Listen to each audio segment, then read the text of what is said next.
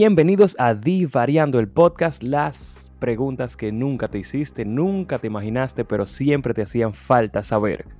Nuevamente, igual que siempre, Chu y Mesón, yo soy Mesón. Yo soy Chu. Bien, entonces Chu, ¿recuerdas que la pregunta del capítulo pasado fue de cuáles características, cuáles rasgos tú has notado en tu pareja que también son como compatibles o tú has notado que la mía la tiene la pareja tuya. ¿Sabes cuál es mi problema con la pregunta esta semana? ¿Cuál? Que cuando son preguntas chéveres de que quién, quién le echa primero la leche o el conflé, ahí todo el mundo responde y no hay problema. Que por cierto ustedes están equivocados. Definitivamente la leche que hay que echar, hay que echar primero. Pero vamos a hablar de eso ahorita. Espérate, espérate, espérate, espérate. Dos cosas. Un, o sea, como un 80, no, 80 del diablo. Un 93%, 93% de las personas que votaron que fueron un viaje dijeron que la leche va después de conflé y tú me disculpas. Y muchas personas en el chat nos dijeron que la gente que la gente no, que tú eres un maldito, un maldito pendejo y que eso no es así. Y tú me disculpas. No, es que ustedes son los que están mal, está bien. Eso yo me siento como Galileo en los tiempos que yo trataba de explicarle a la gente, ¿verdad? Pero está bien, no se preocupen algún día ustedes se darán cuenta. Y sin embargo, se va, se va a mover, como diría Galileo. No se va a mover. Todo el mundo va a seguir echando de confle porque eso es lo normal. Y las personas se dan cuenta y lo dicen que aunque sea por ciencia, aunque sea por el diablo, tú le echas el confle, que es lo que más te importa, y después le echas la leche. Pero ya, bien. Pero, pero que ustedes lo hacen por comodidad. Yo le estoy dando una razón para que ustedes la experiencia de comer confle sea mejor. La humanidad ha llegado hasta aquí por comodidad. O sea, los inventos que se han hecho, el internet, todo lo que se ha hecho es por comodidad. No me vengan con cosas. Está bien. Ver, este es un argumento válido, pero eso no quita el hecho de que hay que echar la leche primero, pero está bien. ¿De qué estamos hablando? De conflé con leche, ¿verdad? Conflé con leche, no leche con conflé. Ya, termino mi punto. Oye, qué maldito argumento, pero está bien. A lo que voy es que ustedes, mi gente, no pueden cherry pick. O sea, nosotros siempre estamos contentos cuando llega el miércoles leer la pregunta. Ah, pero cuando la pregunta es como muy personal y lo expone, ustedes no quisieron responder porque respondieron muy poco con relación al episodio anterior. Muy poco en relación a cualquier cosa. O sea, fue básicamente nulo. Parece que despertamos traumas internos que ellos no quieren reconocer. Dios cuánta gente tuvo una conversación complicada después, después de este episodio. No, cuántas parejas dijeron, diablo, estoy con mi papá, estoy con mi hermano, qué difícil. Pero de las pocas que sí respondieron, me dieron pila de risa alguna, como que Yomar dice de que, que, que él fue tan, él se dio cuenta de eso tan fuertemente ¿Qué cree que Freud lo está vigilando desde el cielo? Tomando nota ahí como que, oh, interesante. Mira, tuve razón en absolutamente todo. A mí me gusta el de Bian, una amiga mía. Ella hace referencia de que cuando se emocionan con algo eh, y después le coge como una obsesión. Eso es verdad, porque yo lo conozco los dos. Y ese tipo de gente como que cuando le coge con una cosa, es así como los caballos, como voy para allá y eso es. Y yo no había caído en cuenta hasta que ella lo dijo yo, como que mira, es verdad. tienen, tienen esa relación. Bien. Esas son las gente más interesantes. Sí, claro, claro. Hay dos que vamos a hablar de eso en el episodio, que es la hermana mía y, mi cuñado. Sí, que eso se merece un episodio entero. Sí, legal que sí. Y hubo un par de respuestas que son compatibles con las de nosotros, porque por lo menos conmigo, eh, lo del TOC con la limpieza es algo muy, muy, muy específico y que me afecta mucho, pero vamos a hablar de eso ahorita. En mi caso también, fuertemente. Y también de Will, que dice que la eficiencia en el trabajo, que su madre es una persona sumamente eficiente si ella hacía trabajar, ella lo hace de la mejor manera posible, de la manera más rápida posible. Y así mismo, así mismo, así mismo es su esposa. yo no sé cómo, yo no he trabajado, no he tenido la oportunidad de, trabajar con la esposa de William, pero su mamá, esa mujer de verdad, se dedica como con pasión y entrega el trabajo que sé que ella está haciendo, de una manera como que irreal. Tú no tienes que trabajar con Madeline. Tú no has, jugado con ella, tú no has jugado con ella. O sea, ella busca la manera, no de hacer el juego más eficiente, de ganar, de ganar de la, de la cualquier manera posible cualquier manera posible. Tú la ves así calculando, bueno, si yo le rompo una pierna, yo creo que técnicamente nosotros ganamos, puede ser. y llego más rápido. o si yo le escribo por WhatsApp cuando estamos jugando un juego de preguntas, yo creo que podemos ganar más fácil. no, es verdad, e-, ella, ella se entrega. Ahí me dio pernita ahora que dijo que ella, ella era igual, igualito de papá y se enteró cuando la votó. Yo, ay Dios. Ah, sí, de que, de que me, dejó, me dejó y ni me enteré. No, no, yo, yo espero que esa sea relajando, porque si no, qué cruel eso. Yo la conozco y no. yo sé que no. Ay, Ay Cristo. Bien. Chu, vamos a comenzar con, con, con, el episodio. Vamos a comenzar contigo. Dime, a ver, ¿qué, ¿qué tú notaste de que hay en común? Mira, pasé justo. Primero, yo no había pensado en eso. A mí me pasó como, tú no sé si tuviste en How I Met Your Mother, un episodio como que ellos dicen las cosas que le molesta del otro y que después como que ya tú no te puedes dejar de dar cuenta. Ajá. Que te rompe así. Literal, eso fue así mismo, como desde que tú hiciste la pregunta, yo identifiqué como dos y yo, mierda, así, tal cosa. En mi caso es, mi esposa es muy, es exageradamente puntual. O sea, eh, le gusta siempre llegar la cosa a tiempo eh, y las cosas son como en el momento que tiene que ser. Y eso es, eso es full, full mi padre. O sea, mi papá es el tipo de gente que tú le dices que algo es para el lunes y tú puedes estar seguro que bien está hecho. Okay, Él es como súper puntual, súper responsable y ella es así mismito. Pero en un nivel que hay situaciones en las cuales a mí incluso me ha molestado un poco y yo y ahora que lo pienso es que puede que sea, por eso mismo. Se trae trauma de la infancia con tu papá. Es, el mismo trauma, o sea, él tiene esa, esa misma condición que está bien, no es malo ser responsable. Y yo agradezco mucho a Papi porque me ha ayudado mucho en mi vida profesional a eso. Pero a ese nivel así. Que conste, para los que no conocen a Chu, quizá ahora está mejorando mucho, pero tú le dices, Chuchi, vamos a hacer una cosa el viernes. Y tiene que acordárselo el lunes, el martes, el miércoles, el jueves. y el viernes pasarlo a buscar porque se le olvidó. tiene que pasarlo a recoger obligado. No, yo creo que eso es hasta cierto punto un mecanismo de defensa interno, por, por vivir siempre con la tensión de que tú tienes que hacer la cosa así, así. Entonces, pensándolo, pensándolo es una de las cosas que, que me Loco, pero son, son, vainas que te gustan, no es de que, Chuchi, tenemos que hacer una tarea para el lunes, no, o sea, son, Chuchi, vamos a una fiesta, Chuchi, vamos a ir a, beber, Chuchi, vamos a estar al sitio. Ah, sí, ok, no hay problema. Y no es que tú tienes más cosas que hacer, es como que no, y tiene que barajar porque sí. Es que imagínate, no, no hay una línea, eso, eso, no, tiene eso no tiene un límite. Don't underestimate my power, literal. Y la otra es, definitivamente, mi señora madre y Fernando lo sabe, eso es la persona más organizada, más eh, como centrada en la limpieza que una gente se puede imaginar. O sea, mi casa funciona porque mi madre está ahí, porque nosotros toditos somos súper desorganizados. y mi madre se, da la tarea de, hacer que esa casa se vea funcionar. Mi esposa es así mismo. Hay discusiones que yo la he tenido y yo recuerdo a mi madre como de, tú no puedes dejar esta cosa ahí, pero yo tengo, pero las cosas yo las pongo con una lógica. O sea, tal vez no es una lógica válida, pero tiene su sentido.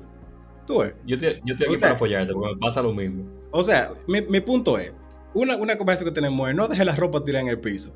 Eso tiene una explicación lógica. O sea, si hay un terremoto, vamos a suponer, y estamos durmiendo, y yo estoy durmiendo en ropa interior, por ejemplo, tú no tienes que perder tiempo, tú tienes que salir corriendo por la puerta, entonces yo no creo que la gente me vea ver ropa interior. ahorita lo suben uno en internet o algo. Tú puedes mi pijama. Sí, yo tengo que ir a, a, buscar la ropa. Espérate, que no termino mi punto. A la ropa que. A la, si tú tienes que ir al closet a buscar la ropa que tienes que poner, eso muerte ahí mismo. Pero si está en el piso, tú la coges y vas brincando y te la pones mismo en el camino y ya te salvaste la vida. y, y, tiene la ropa puesta. Si tú le estás dando razones así, si son esas malditas razones que tú le estás dando, yo entiendo totalmente, María. Tú me disculpas. Pero tú puedes inventarte algo mejor. No, no, eso yo lo digo como, como de relajo. Pero yo sé que, que, la, que la primera que a mí se me ocurrieron fue en esas dos. Yo no sé si hay otra que tal vez yo tenga, pero por lo menos esas dos son como las más marcadas, diría yo. ¿Cuáles, ¿cuáles son el caso tuyo? La primera es lo mismo del, de, de, de, la limpieza y la organización. Con mi madre y con mi hermano. Pase justo tú has mejorado mucho eso. De, de Gracias. A, cuando tú comienzas a vivir solo, tú has mejorado mucho. No, cuando yo vivía solo, yo vivía como un maldito cavernícola, yo tiraba todo regado. Pero yo siempre, sí, porque, ok, o sea, yo soy desorganizado, pero más que nada yo soy despistado. Y yo siempre quiero como que llegar y hacer algo. Entonces yo llego, tiro la ropa arriba de la cama, yo me la voy a poner mañana, el pantaloncillo yo lo tiro en una esquina, está sucio. la ropa sucia está ahí, yo tiro la ropa sucia ahí siempre. En una pila de ropa sucia. Ah, pero yo siempre la tiro ahí esté el hamper o no esté el hamper. Ok. Ese es el primer problema. Entonces la ropa sucia está ahí, el hamper está allá arriba en la lavadora, la ropa sucia va ahí. Yo la tiro ahí. Ya es un problema. Entonces mi hermana okay. es así mismo, ella me dice, coño, pero tú no puedes hacer tal vaina, tú eres un perro, tú no puedes comerte... Yo me imagino a ese diciendo e, e, esa misma conversación. Ok, tú te puedes imaginar así mismo, Melissa me lo dice a mí. Mi novia, mi, mi esposa, me dice, bueno, esposa porque vivimos juntos, pero ella es mi novia. ok. No sé, que no sé cómo. Bien. Hay cosas que yo hago que quizás no son totalmente saludables, como comerme un arroz de la nevera después de una semana. O quitarle un poquito la, los hongos. A, si, yo lo hacía cuando estaba solo, como que yo, ok, el pan tiene un poquito de levadura, de cosita verde. Yo se quitaba y me lo comí igualito. mira, a ti no te luce, tú sabes lo que son las esporas. Tú tienes que saber Yo que sé si que- ya hay hongo, ese pan entero está contaminado con toda la espora. De por Sí, Dios. pero hay cosas que uno puede ignorarlas. Como tú puedes ignorar que la ropa esté en una esquina y esté arriba de la silla. Eso es lo que yo entiendo. Entonces, Ah. mi madre, por ejemplo, mi Está madre, bien. mi madre siempre como que las cosas son ahí. Ella dice que quiere que, que se haga la cosa ahí, hay que hacerla ahí. Entonces, hay algo que a mí me... Estábamos hablando incluso de eso. Que cuando estamos cenando, Melissa es súper organizada, o sea, súper obsesiva con la limpieza. Entonces, si estamos... La cosa tiene que... Si comimos, se friega. Yo estoy comiendo, yo estoy cenando, estamos viendo una serie. Digo, espérate, yo lo voy a, yo, yo lo voy a limpiar hoy. Y efectivamente yo lo voy a limpiar hoy. Pero mi hoy es antes de yo irme a dormir. Si Exacto, cenamos- tú ves, eh, eh, ahí yo estoy de acuerdo contigo. O sea, si yo te digo, sí, yo lo voy a hacer, en las 24 horas que tiene el día, en algún punto, yo lo voy a hacer, literal. Pero no necesariamente yo voy ahora mismito. Exacto, si yo me voy a, yo me voy a poner a jugar, digo que yo puedo, yo puedo jugar, y aunque sean las 3 de la mañana, antes de yo dormirme, yo voy y friego, tranquila. Pero ella se desespera porque ahí ahí los asucia, como llamándola, como que, ven, te voy a matar. Entonces hay que limpiarlo. O sea, ella se quilla, la limpia, y me mete un boche porque yo no la limpié. Yo dije, todavía yo no me ha costado, todavía me, me quedaba tiempo, tú puedes darme un chance. Y esa es como que la, la principal. Y la otra es que yo soy súper sociable. O sea, yo conozco mucha gente. Yo doy fe de eso. Yo no puedo andar por la calle sin que alguien me salude o yo lo salude. Entonces, desde siempre he tenido problemas porque mi hermana es totalmente lo contrario y ella le quilla tener como que pararse en un sitio a que yo esté hablando con alguien y vaina así. Ok. Resulta, Que es su novio. así, así mismo. O sea, a veces ella estamos caminando y yo me paro, alguien me llama, ay, mesón, ¿qué es lo que? es?". Y ella sigue de largo caminando. Y yo, mi amor, tú no puedes hacer eso. Porque la gente va a pensar. Tú no quieres saber de ella. Pero para ser justo, el novio de tu hermana es una gente súper social. Yo estoy seguro, seguro de que a ella también le pasa eh, igual que a Melissa. No, no, yo estoy claro de eso. Yo busqué una novia como la hermana mía y la hermana mía buscó un novio como yo. O sea, eso es totalmente indiscutible. Pero que son muchas vainas, así como que eh, incluso ya me, me juzgan por lo mismo, me maltratan por lo mismo. Pero las cosas principales son esas, como que el yo ser muy, muy, muy sociable y estar con mi novia, que es totalmente no, como que no ocurre, a menos que tú me caigas muy, muy bien, que así mismo la hermana mía, yo diría que son esas, como esas, esas dos cosas. De mi hermana, mi esposa tiene definitivamente que mi hermana es muy psicorrígida con alguna cosa. O sea, por ejemplo, si haciendo un trabajo, tiene que quedar perfecto. Si está, si está haciendo, si está corrigiendo algo, le molestan las faltas ortográficas, o sea, pero un nivel que un pique así genuino, como de que tú le hayas dado una galleta, o sea, es una cosa real. Y mi esposa es así misma. A veces que ella está, por ejemplo, estudiando para la maestría, algo, y ella, mira, yo no puedo creer, ¿quién pone una coma ahí? Esa, esa coma está me puesta, ¿cómo esta gente habla español? Porque mi esposa es rusa. Y dice, ¿cómo que esta gente que, que sabe hablar español no, no sabe eso? Y yo, eso no te quita el que el contenido que te están diciendo sea bueno, está bien. O sea, y tampoco es que te pusieron una palabra como, como Asia, con, como el país, así, con S y sin H. O sea, tranquila, si- sigue leyendo tu cosa y disfruta, y disfruta el contenido. Pero e- eso también tiene ella. A mí me quillan esas cosas, pero no, no, tan, no soy tan psicorrígido.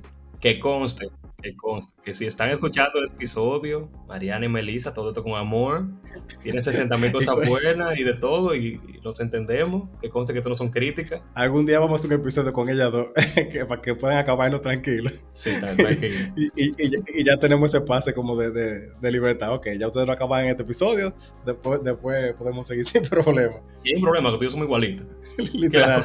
La, La- vaina es que ya le quillan la- de ti, posiblemente le quillan de mí, y entonces de aquí yo te defiendo, y estamos totalmente de acuerdo, pero estoy seguro que ella no tiene, posiblemente tenga razón, pero yo, te- yo hago la cosa con mi lógica. La cantidad de gente que me ha dicho que tú y yo no parecemos, a mí, para mí es preocupante, literal. A mí me preocupó, me, preocupó, me preocupó más cuando tu hermana y mi hermana me dijeron la misma vaina.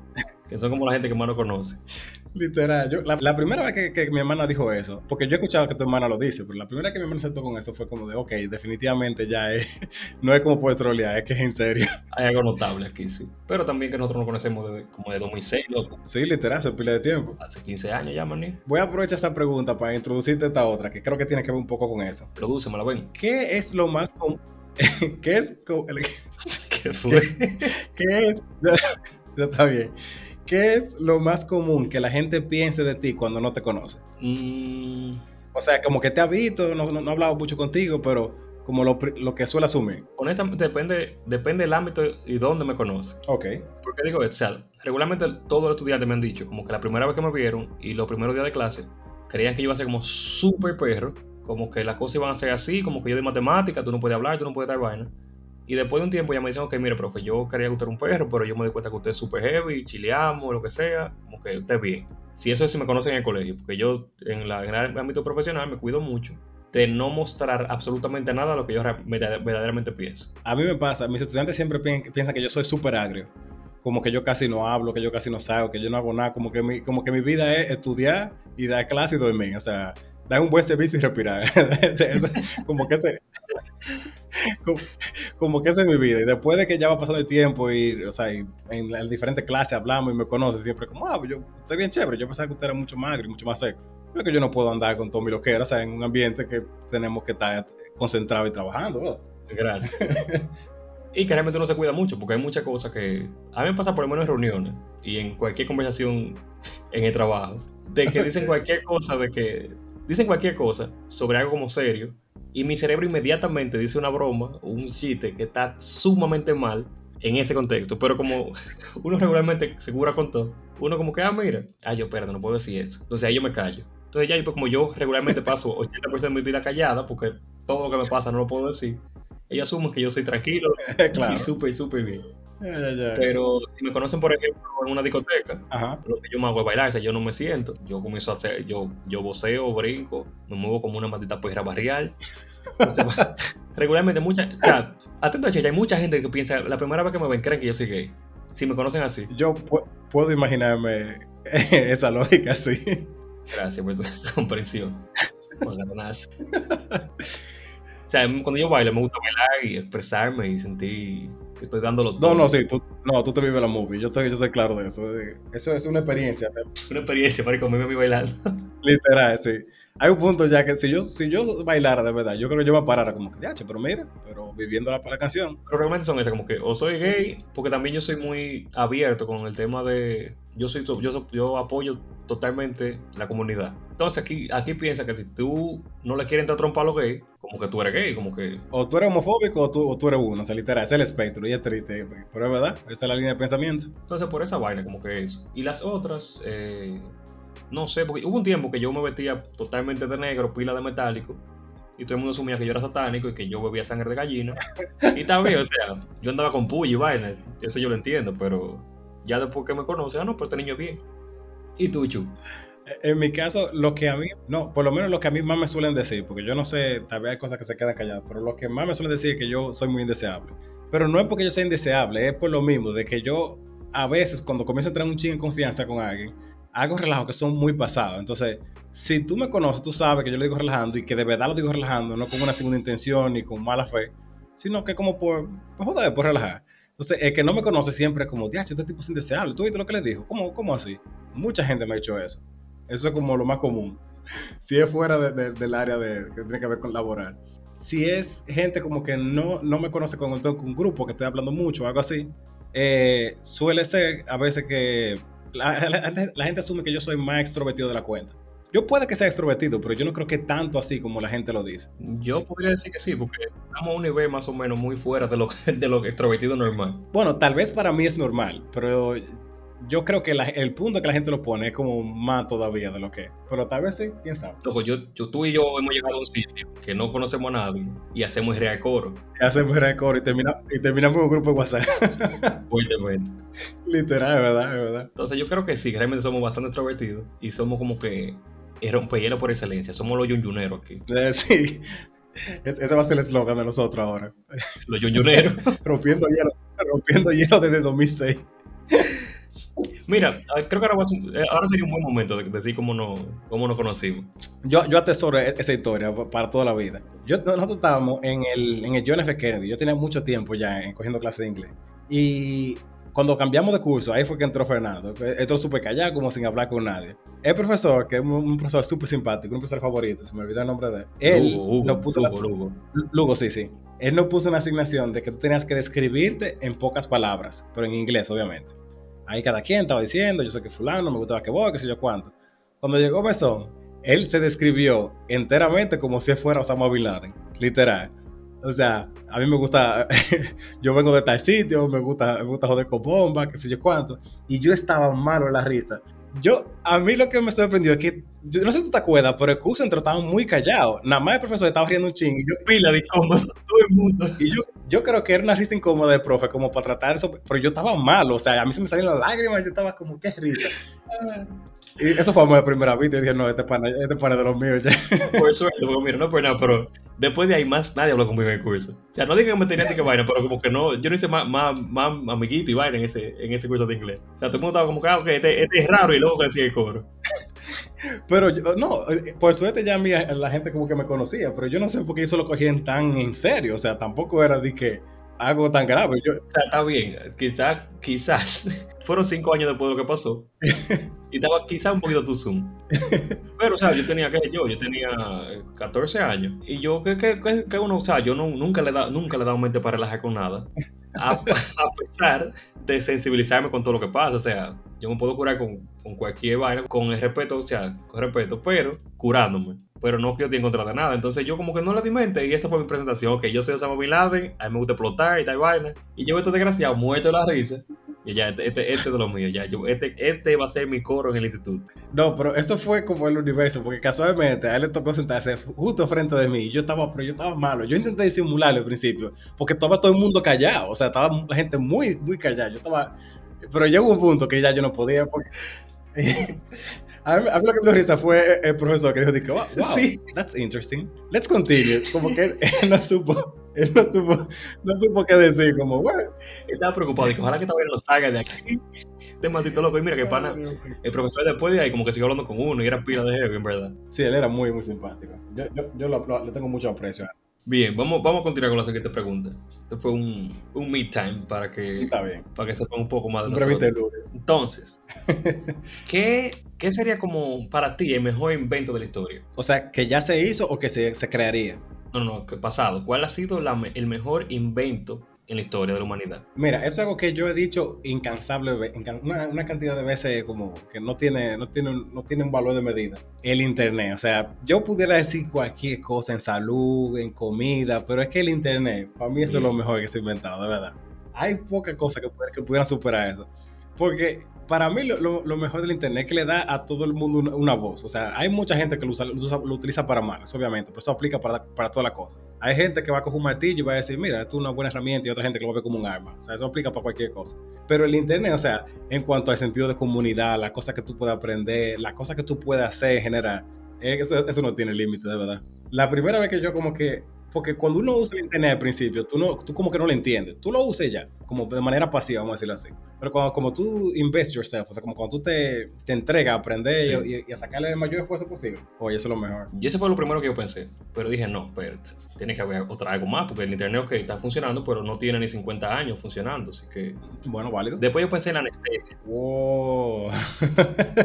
este, este es muy buen invento, en verdad. Porque uno dice el internet hasta que le toca que le saquen una muela o le toca que le metan un hierro en pie o se rompe 30, 30 o 30 veces el brazo. Oye, yo que he tenido problemas incansablemente en esta boca con, diferentes cirugías y cosas que he tenido que hacerme. Si no fuera por anestesia, yo creo que yo, yo me hubiera arrancado todos los dientes, hubiera tenido una plancha ya, o sea, como para salir de mi dolor para siempre. De verdad, la anestesia es una muy, una muy buena respuesta. Pero tú sabes que después yo la cambié. Sí. Yo dije, no, pero tal vez la, penicilina. La penicilina también. Se ha ayudado mucho, ha revolucionado la medicina, la salud, evitó que, tú, que, que, la peste negra volviera, que todo. Pero después yo cambié la otra vez, ¿tú sabes? ¿Tú supiste? ¿En cuánto elegiste? El sistema de agua a las casas. El sistema de agua a las casas. Sí. Eso es algo que, eso es algo que uno no debería tomar tan for granted como uno lo hace, así como tan por sentado. De verdad. Tú te imaginas el bajo a bolsa que había, loco, haces, antes de que se inventara esa vaina. Tú te imaginas tú tener que caminar, buscar tu comida, trabajar, y andar el día entero con los granos sudados. Eso. Eso es fuerte, de verdad que sí. O tú tenés que, aparte de que tú llegas a trabajar, tenés que ir al río o tenés que ir a buscar un pozo, agua para llevar a tu casa y que con ese chin de agua se bañen los cuatro. Y, sin saber si esa agua es limpia o si está bien, si no fue que ese fue el baño de otra gente y tú viniste y la cogiste. Exactamente. Entonces tú tienes ahí te quite bajo a bolsa.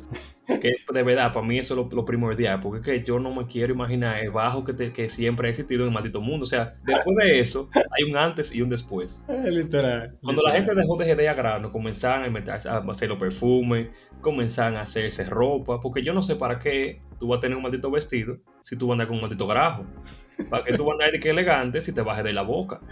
No, porque eh, yo asumo que en ese tiempo esa no era tanto la prioridad, era más como un enfoque como visual. Y como todo el mundo se día, como que. No, nadie bueno, normal. Eso, eso es el, el, nuevo día. Pero desde que pusieron eso, ya tú puedes ir. No tienes que cagar en la calle. Tú puedes ir en la privacidad de tu casa y, y da, flush. Po, ya. No hay mierda recae. Tú no tienes que salir y recoger tu propia mierda. O sea, yo estoy seguro que eso ayuda en la enfermedad. Eso ayuda o sea, porque la higiene te ayuda en todo. No, claro, entre los objetivos de desarrollo sostenible, yo sé que uno de ellos, no recuerdo específicamente cuál, es el acceso al agua. O sea, definitivamente es una de las como de las cosas que nos han impactado en, todo, en todas las esferas, de verdad. Claro, porque ¿qué va a hacer tú? Ok, tú puedes tener internet, pero eventualmente tú te vas a querer despegar de la computadora, porque cuando tengas esa silla pegada ahí...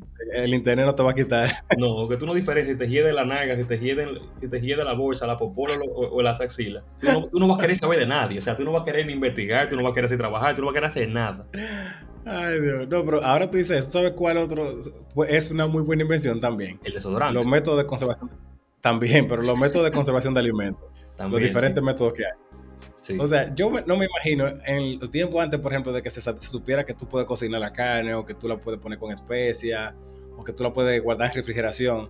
O sea, tú tenías que comer, comprar diario, comprar diario, comértelo y básicamente tú no tenías unidad de medida para saber si estaba pudriendo, estaba dañado. Y como muy bien tú dijiste, todo el día yo imagino que la gente se comía todo porque, bueno, igual, igual que yo, déjame comer. Si quiero yo, puedes de la comida. ¿Sabes que Yo me estaba preguntando eso ayer, como que, ¿cómo carajo la primera gente cocinó algo? Porque, ¿Pero en qué contexto? Históricamente hablando, o sea, porque tú estás, ok, una manzana, se la comió un mono, bien, porque ningún animal cocina nada, o sea, tú entiendes que los monos cogen banana, tú puedes comer banana. Tú entiendes que se cayó una manzana, te comiste, ok, bien. Y tú entiendes que si te comiste una pepita, una, una, una berry que te mató, eso no se come. Pero ¿en qué momento decidieron que la vaina se cocina? Como que vamos a poner al fuego a ver qué es lo que. ¿Tú entiendes? bueno, eh, a corazón, eso comenzó fue más por lo, de conservar la, la, comida, en verdad. O sea, buscar formas en lo que se pudiera extender. De ahí es que viene, por ejemplo, hacer carne curada o con especia o crear mermelada para buscar una forma que durara más. Pero que ya ahí existía la carne. O sea, yo, yo no me imagino, bueno, tal vez la gente de la prehistoria se comía la carne como cruda, sí, no sé. Yo me imagino que sí. Pero de un punto como que quizás se incendió una casa, una choza, una vaina, y dices, coño, pero Pedrito huele bien. y encontraron al primo de ellos calcinado y dije, coño, pero qué, qué, heavy sabe pana.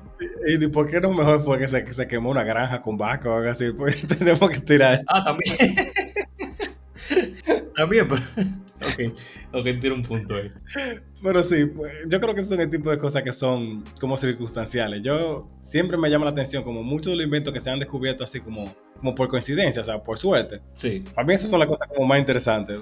Porque no es solamente el, el, hecho de que sea por suerte, sino de que le pasara específicamente a una persona que pudo reconocer que eso tenía un efecto en, en X o Y cosas, o que tenía potencial para... Como lo de microondas, que según yo leí, no sé qué tan cierto sea, que fue probando una máquina con rayos no recuerdo si era rayos, gamma o qué, pero tenía microondas. Entonces, como que él tenía un chocolate en el bolsillo y se derritió, pero él no estaba sintiendo calor. Entonces comenzó a experimentar y vio que eso podría calentar y cocinar cosas utilizando las microondas. Oh, mira, yo no, sé, no más sabía eso.